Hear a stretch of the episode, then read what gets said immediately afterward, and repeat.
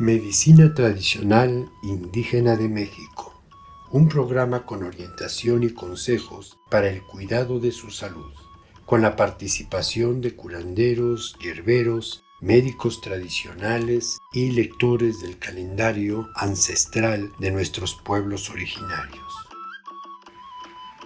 En esta ocasión les presentamos una entrevista con el doctor Jorge López Salgado, quien tiene una amplia experiencia en el mundo de la medicina institucional, la medicina tradicional, la medicina alternativa y otras terapias. Él es uno de los fundadores del grupo de médicos tradicionales Hapsun y en esta ocasión lo hemos invitado para que comparta su valioso conocimiento con nuestro público.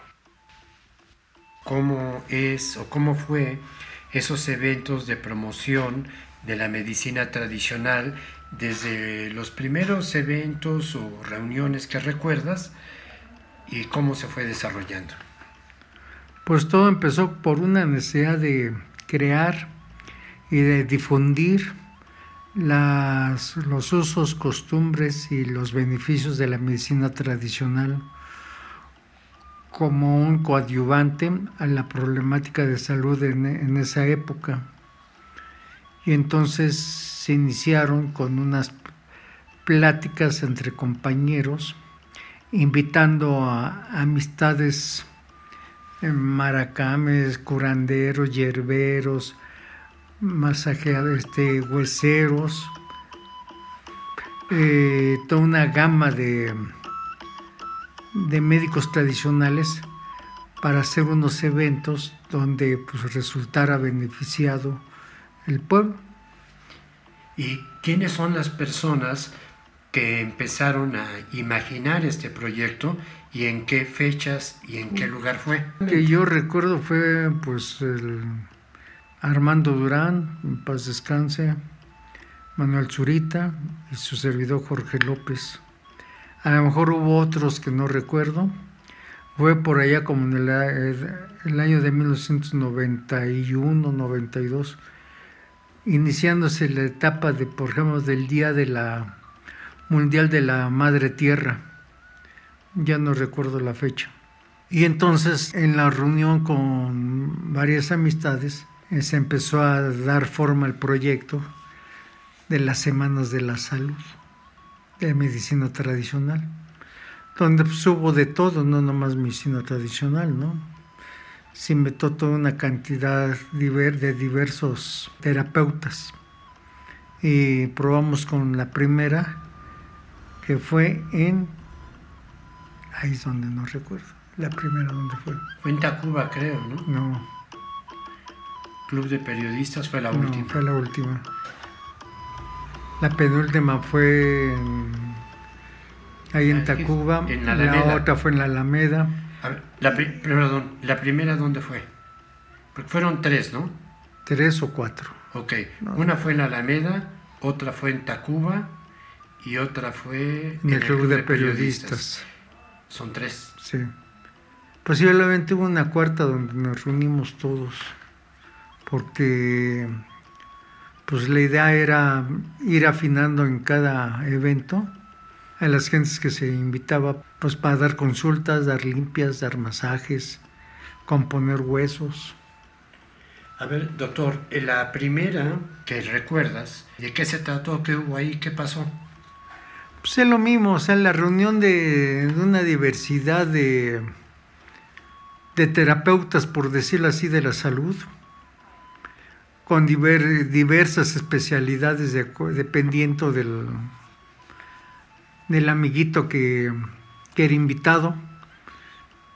Le vuelvo a repetir desde medicina tradicional, donde pues, había sobanderos, limpias, se nos colaron lectores del tarot, hubo lectores del tonalámatl, hubo lectores de los códices mayas, hubo acupunturistas, hubo hasta incluso psicólogos, hipnólogos. Entonces sí fue una diversidad de, prácticas que se ofrecieron en ese mundo de la medicina. Y antes de ustedes se había hecho algo parecido. Que yo recuerdo, no. Y una vez que ustedes lo hicieron, ¿cuál fue la respuesta del público? Pues fue un éxito. Nunca creímos que la gente llegara prácticamente a, llenar los recintos y la asistencia a una diversidad de, te vuelvo de terapeutas, donde pues en la siguiente reunión, pues ellos mismos apuntaron, ¿no? Para continuar con, con el movimiento de, de, la medicina tradicional, de la difusión de la medicina tradicional. Entonces sí hubo una muy buena aceptación de la gente. No recuerdo que haya salido en periódico, pero sí hubo pláticas en algunos, creo, radio. Y este, pero creo que no hubo necesidad cuando las cosas se hacen de corazón. La gente acude por sí sola. No se necesita gran difusión. Interesante. Y el papel que hizo el doctor Durán, ¿qué, ¿cuál fue? No, pues sí, me siento gusto y al final de cuentas el papel que hizo el doctor Durán fue precisamente de difundir, más que dar consulta. Para dar consulta pues estaba yo. Pero él se encargó de difundir, de la propaganda, de, pues, hablarle a amistades curanderos, de médicos tradicionales que él conocía. Y, este, y así fue como fue naciendo esto. Lástima que fue corta la, la vida de este proyecto, pero valió la pena. ¿Y hubo alguna diferencia en el desarrollo del proyecto del el primer evento al último?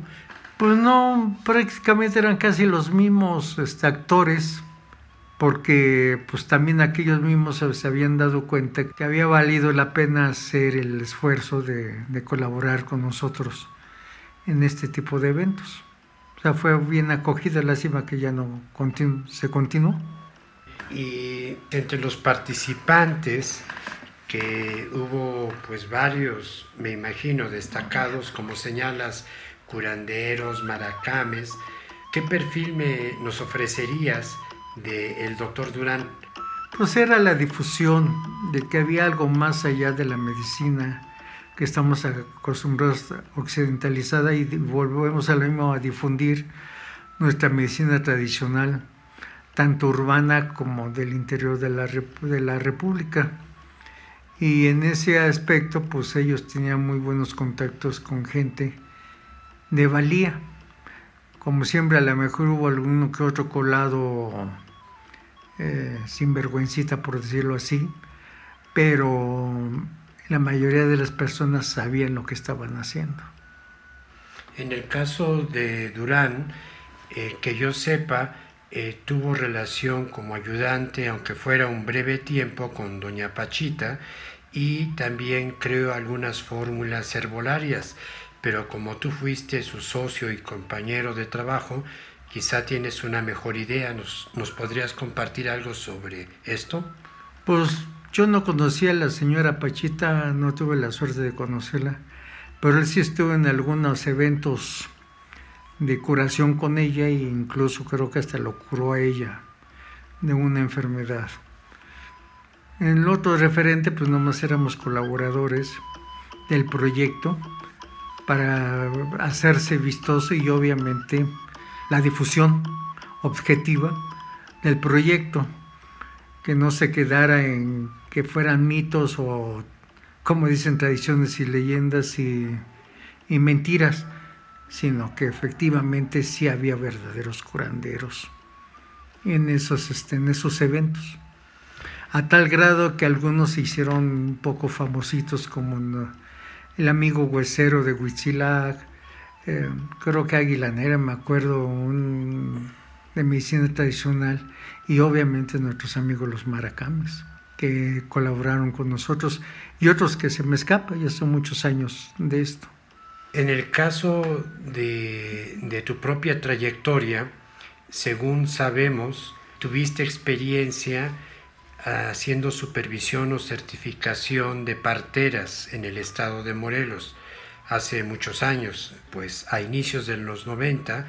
Mi pregunta es, ¿de qué manera en tu práctica como médico influyó toda esta tradición de la medicina tradicional? Pues el evento más interesante que me tocó asistir fue precisamente certificar a un grupo de parteras por parte de la Universidad de Morelos y donde yo colaboraba con mi maestra de, herbolaria de, la Universidad de, precisamente de, Morelos en colaboración con CONACIT. Teníamos nuestro laboratorio ahí en unas terreno de la propia universidad. Bueno, fue en Cuernavaca. Y a raíz de ahí conocí importantes curanderas del mismo estado y nos hicieron la invitación de certificar a una cantidad, digamos, importante de parteras del, mismo, del mismo estado por parte de, incluso hasta de la, de la Secretaría de Salud y, de la, y del Seguro Social. Muy buenas parteras, por cierto. Parteras muy competentes y que quedó un asombrado de su habilidad como tales, ¿no? Y cómo se transmitía la enseñanza a sus alumnas y desde jovencitas, sus ayudantas. Y bueno, eso también se diluyó, ya no volvimos a saber de, de la continuidad de, ese proyecto que parece ser que fue creado también por parte del IMSS. Si en lo demás, pues te vas dando cuenta que aumenta la experiencia de que siempre hay algo más diferente a lo que uno aprendió en la universidad. Las personas con las que trabajaste en este proyecto que estaba relacionado con CONACIT, eh, ¿cómo se llamaban? El nombre del, del laboratorio se llamaba Telahuisca Calpantecutli, donde colaboramos con la maestra que, no recuerdo su nombre. Fue, entre los años 80, los principios de 80, 80, 81, 82. Pero al menos recuerdas tal vez qué técnicas innovadoras o interesantes encontraste en las parteras. Lo tradicional de una médica partera es saber voltear un niño con sus propias manos, de que venía de nalguitas, de piernitas, de hombros, una técnica asombrosa que pues ahora, si bien así generalmente se hace la cesárea, ¿no? Ellas no necesitaban cesárea, sabían manipular muy bien a un producto en el vientre de las señoras. Muy, muy, muy efectivas las mujeres, mucho, muy efectivas. Y mencionaste que te llamaba la atención cómo empezaban a capacitar a las nuevas parteras desde joven. ¿Cómo observaste que capacitaban a sus sucesoras potenciales? Pues como buenos ayudantes y observando, observar y callar. Y ya les mandaban a hacer cosas sencillas como palpar el vientre, hacer sentir dónde está la cabecita, en qué lugar, en determinar desde antes casi tiempos de embarazo y ser efectivas en el momento del parto. Hay conocimiento de herbolaria para, para los mismos efectos, ¿no? para los sangrados. Cuando venía el atón, tenían un útero, se llaman atónicos, les daban ciertas hierbas, tanto para producir el parto como para detener los sangrados. ¿Las hierbas estas eran ingeridas o eran tópicas para lavados vaginales? Algunas eran tópicas y otras eran ingeridas. No, lavados vaginales era después de la limpieza pero en la limpieza antes de. Perdón, ¿a qué te refieres de limpieza y a qué te refieres con antes de? Pues la limpieza, pues previo, previo, previo un parto se tiene que limpiar la zona con la que se va a trabajar y este y continuar lo más aséptico que puedes para que el bebé no se infecte.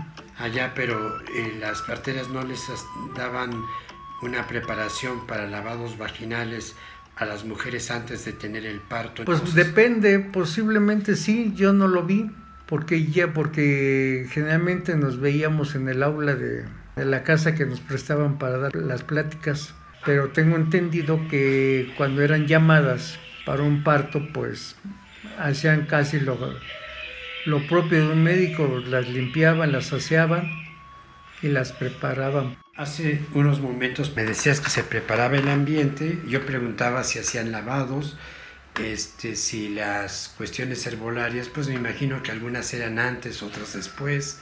¿Qué recuerdas de esos tratamientos complementarios? se prepara la paciente con lavado, con todo, con toda la asepsia posible. Ellas lo llevaban a cabo muy bien porque difícilmente se infectaban. Y este, bueno, y esperar media hora, una, dos horas a que saliera el producto. Y volver ya después de que se tenía el bebé, volver a limpiar, lavar y darle sus medicamentos, sus sustancias a la paciente para que mejorara de su sangrado. Mm, dos preguntas, doctor.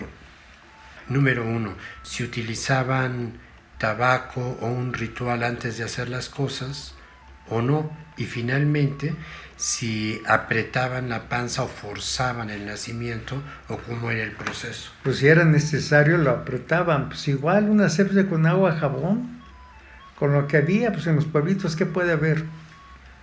A veces en vez de alcohol era una bebida, digamos así, embriagante, ¿no? Agua y jabón a lo tradicional y hierbitas que no recuerdo ni cuáles eran.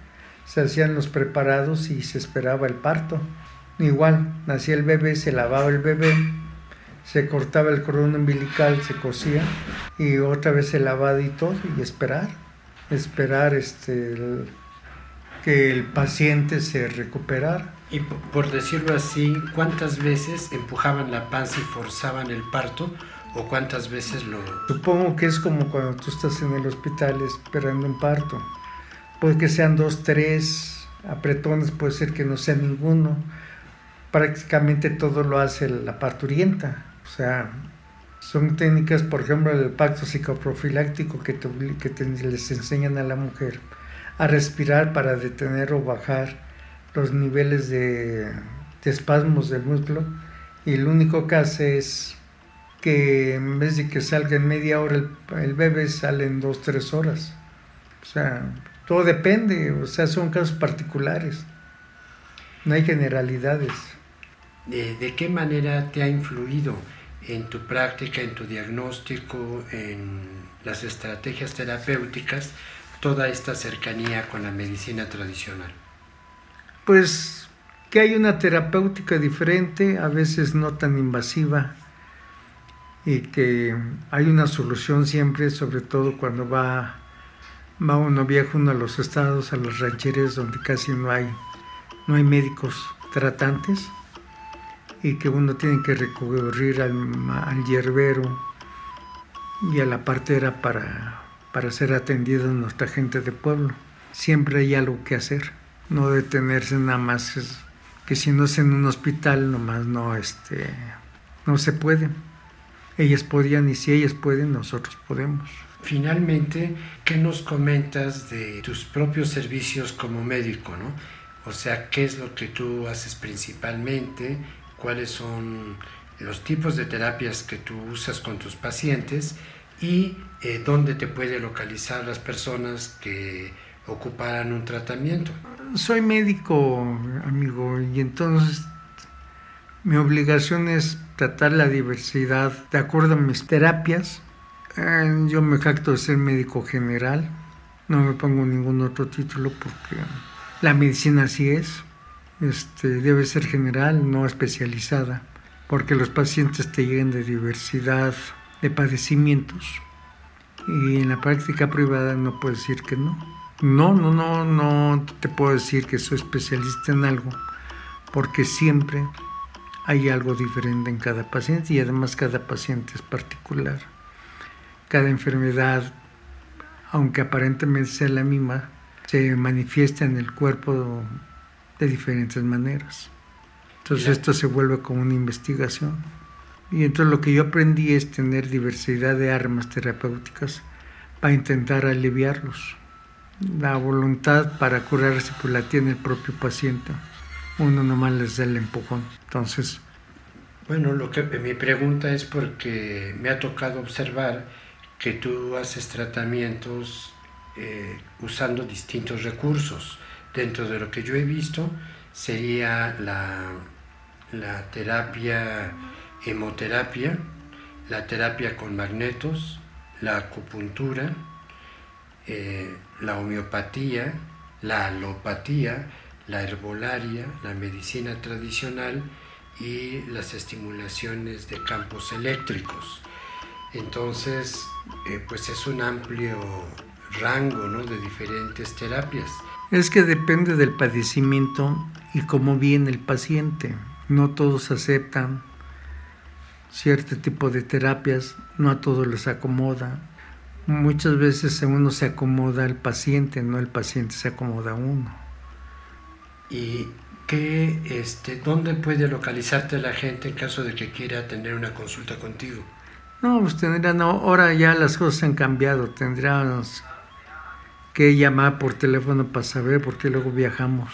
¿Y cuál sería el teléfono? Pues sería el celular, el 55 15 89 0071. Ah, perfecto. Y también hay información sobre tu consultorio en el sitio de Hapson, Medicina Tradicional, ¿verdad? Ajá, sí, así es. Ah, ok. Pues algo más que quisieras agregar sobre la ética o sobre el trabajo de curar o para que la gente esté enterada de cómo acercarse al tratamiento médico, a la medicina tradicional.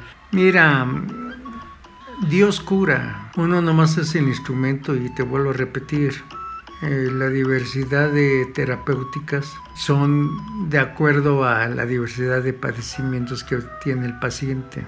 El paciente se cura por su voluntad y uno nomás es el instrumento para ayudarlos a dar el jalón. Pues el paciente no tiene voluntad, pues no tiene caso. Y no nomás por ser medicina tradicional, sino en cualquier tipo de terapias. Hay pacientes que no se dejan curar y le echan la culpa al facultativo. Hay pacientes que hacen el milagro. Es el paciente es el que decide. Uno nomás los apoya. Qué interesante, usted es lo que dicen los curanderos. Yo le pregunté al famoso curandero don Pascual Carrillo, pues cómo cura con la pluma. Y dice, la pluma no cura, eh, cura allá arriba yo soy el instrumento, yo pido.